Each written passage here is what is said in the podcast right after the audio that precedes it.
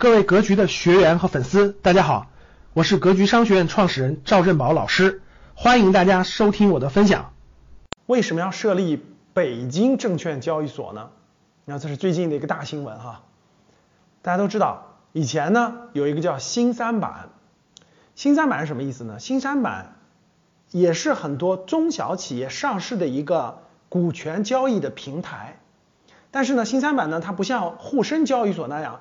面向公众开放的证券交易所，它只是一个这个面向特定人群、特定投资机构的一个股权交易的一个市场，所以叫新三板市场。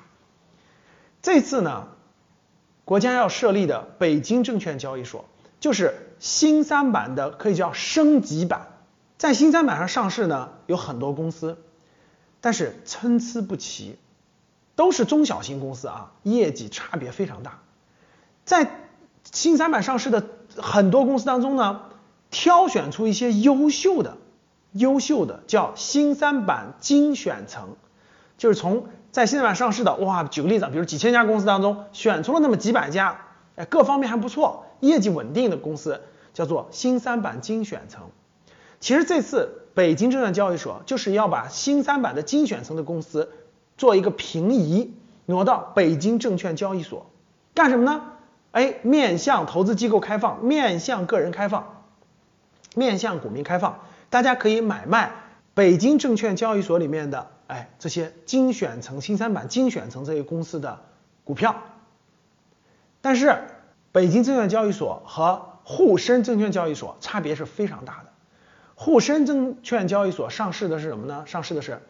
各行业的龙头公司、大公司、中小板、创业板、科创板的这些公司，北京证券交易所上市的公司将会门槛儿比这些还要低，比科创板、比创业板还要低，特别是面向一些创新型的中小企业，可能你几十个人、十几个人的公司可能都能在这个这个地方上市，但是你一定要是创新型的中小公司。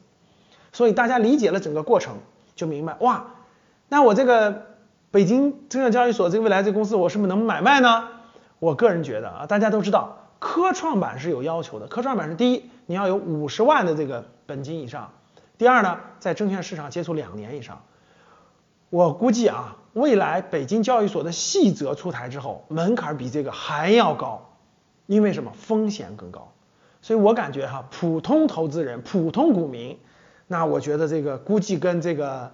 北京证券交易所的这个够不着，专业机构符合一定条件的专业个人啊，应该是能参与。但是实话实说，越小的公司那投起来风险肯定越高。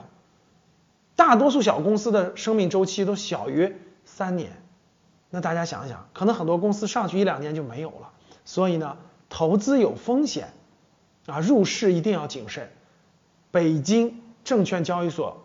是为了让更多的创新型中小企业上市、融资、创新的发展，但是是不是适合你投资呢？不一定。感谢大家的收听，本期就到这里。想互动交流学习，请加微信三幺幺七五幺五八二九三幺幺七五幺五八二九，欢迎大家订阅收藏。咱们下期再见。